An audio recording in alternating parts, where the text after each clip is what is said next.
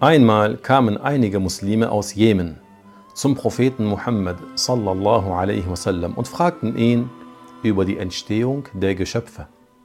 Doch bevor der Prophet sallallahu alaihi wasallam ihnen über das erste Geschöpf berichtete, sagte er ihnen: "Kana Allahu wa lam yakun shay'un ghayruh." Das bedeutet, Gott existierte in Ewigkeit und nichts außer ihm existierte.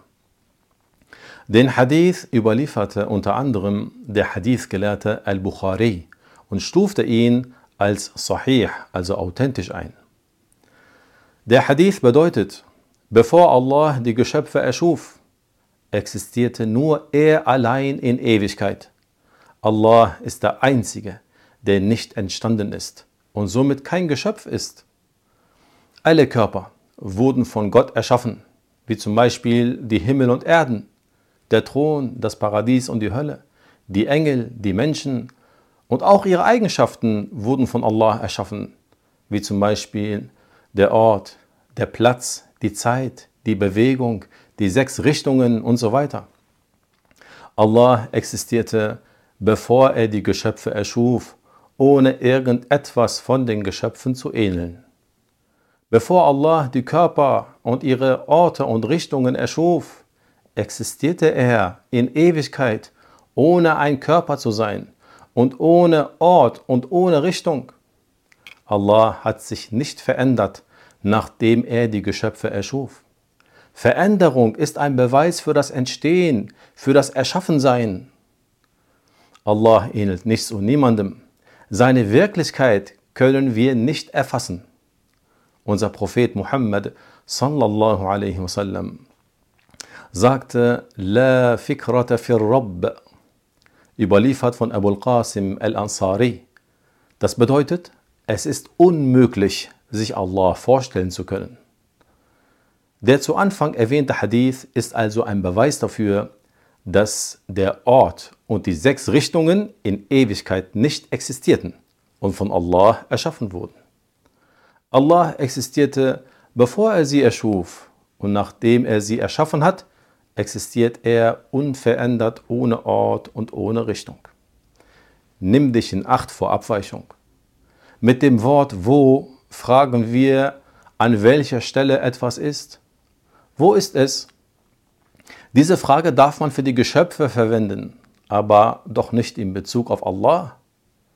Der anerkannte Gelehrte von Ahl Sunnah, Abul Qasim al-Qushayri, überlieferte in seinem Werk Ar-Risalatul Qushayriyah, dass der Imam Ali radiallahu anhu sagte, La yuqalu ayna liman ayyana al-ayn.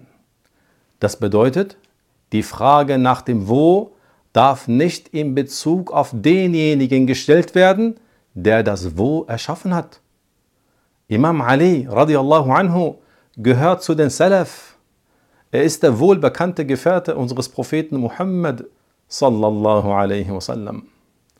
Unser Prophet lobte ihn in mehreren Aussagen und sagte über ihn, dass er der meistwissende unter seinen Gefährten ist.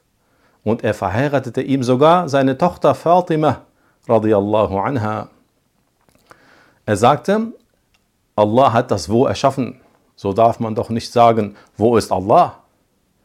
Wenn dich jemand so etwas fragt, dann antworte ihm mit der Aussage von Imam Ali radiallahu anhu und sag ihm, dass Allah ohne Ort und ohne Richtung existierte und dass wir uns Allah nicht vorstellen können. Allah ähnelt uns nicht. Wir können seine Wirklichkeit nicht erfassen. Man darf zwischen Allah und den Geschöpfen keine Vergleiche ziehen. Allah, Allah Ta'ala hält sich nicht über den Thron auf und auch nicht im Himmel denn der Thron und der Himmel sind doch oben über uns, also in der oberen Richtung. Und über dem Thron gibt es sogar ein bestimmtes Buch, also ist auch über dem Thron ein Ort. Orte und Richtungen gehören zu den Eigenschaften der Geschöpfe. Die darf man Allah nicht zuschreiben. Es gibt einen Hadith, der ist über eine Sklavin. In diesem Hadith heißt es, dass der Prophet sallallahu alaihi wasallam diese Sklavin ein Allah gefragt hätte. Dieser Hadith, der als Hadith Jariyah bekannt ist, wurde als widersprüchlich eingestuft, Hadith Muttarib, da der Inhalt in verschiedenen Varianten überliefert wurde, die miteinander nicht übereinstimmen. Deswegen haben ihn einige Gelehrte abgelehnt und ihn nicht als authentisch eingestuft. Einige andere Gelehrte haben ihn nicht abgelehnt, aber sie haben diesen Hadith keineswegs dem Anschein nach erklärt. Sie sagten, dass in diesem Hadith der Wortlaut Ain Allah nicht die Frage nach einem Ort in Bezug auf Allah bedeuten würde, sondern in der arabischen Sprache hat das Wort Eine auch eine andere Bedeutung, die zu Allah passen würde. Sie sagten, es bedeutet die Frage nach der Erhabenheit. In Bezug auf die Geschöpfe kann es die Bedeutung von wo haben, also die Frage nach einem bestimmten Ort, aber nicht in Bezug auf Allah. Einige Leute übersetzen diesen Wortlaut mit wo in Bezug auf Allah. Sie sagen, wo ist Allah? Und dann behaupten sie, dass der Prophet diese Sklavin über den Ort Gottes gefragt hätte. So darf man dies nicht glauben. So darf man dies nicht übersetzen. Sie haben die Bedeutung verfälscht. Niemand von den anerkannten islamischen Gelehrten hat dies jemals so gesagt. Einige Gelehrte haben sich nicht einmal mit diesem Hadith beschäftigt, weil er nicht als sahih, also authentisch eingestuft wurde. Und die anderen Gelehrten haben ihn interpretiert. Wenn jetzt jemand dir widerspricht und sagt, dieser Hadith wurde von Muslim überliefert und ist sahih, dann, dann sag, sag ihm dies, was wir erwähnt haben, klär ihn auf. Sag ihm, dass dieser Hadith nur von einigen Gelehrten so akzeptiert wurde. Und auch diese Gelehrten haben diesen Hadith nicht dem Anschein nach übersetzt, sondern sie haben es mit einer Bedeutung interpretiert, die sowohl islamisch-rechtlich als auch sprachlich zu Allah passt und die auch mit dem gesunden Menschenverstand übereinstimmt. Liebe Brüder und Schwestern, dieser Glaube, den wir hier unterrichten, ist nichts Neues, was wir selbst eingeführt hätten.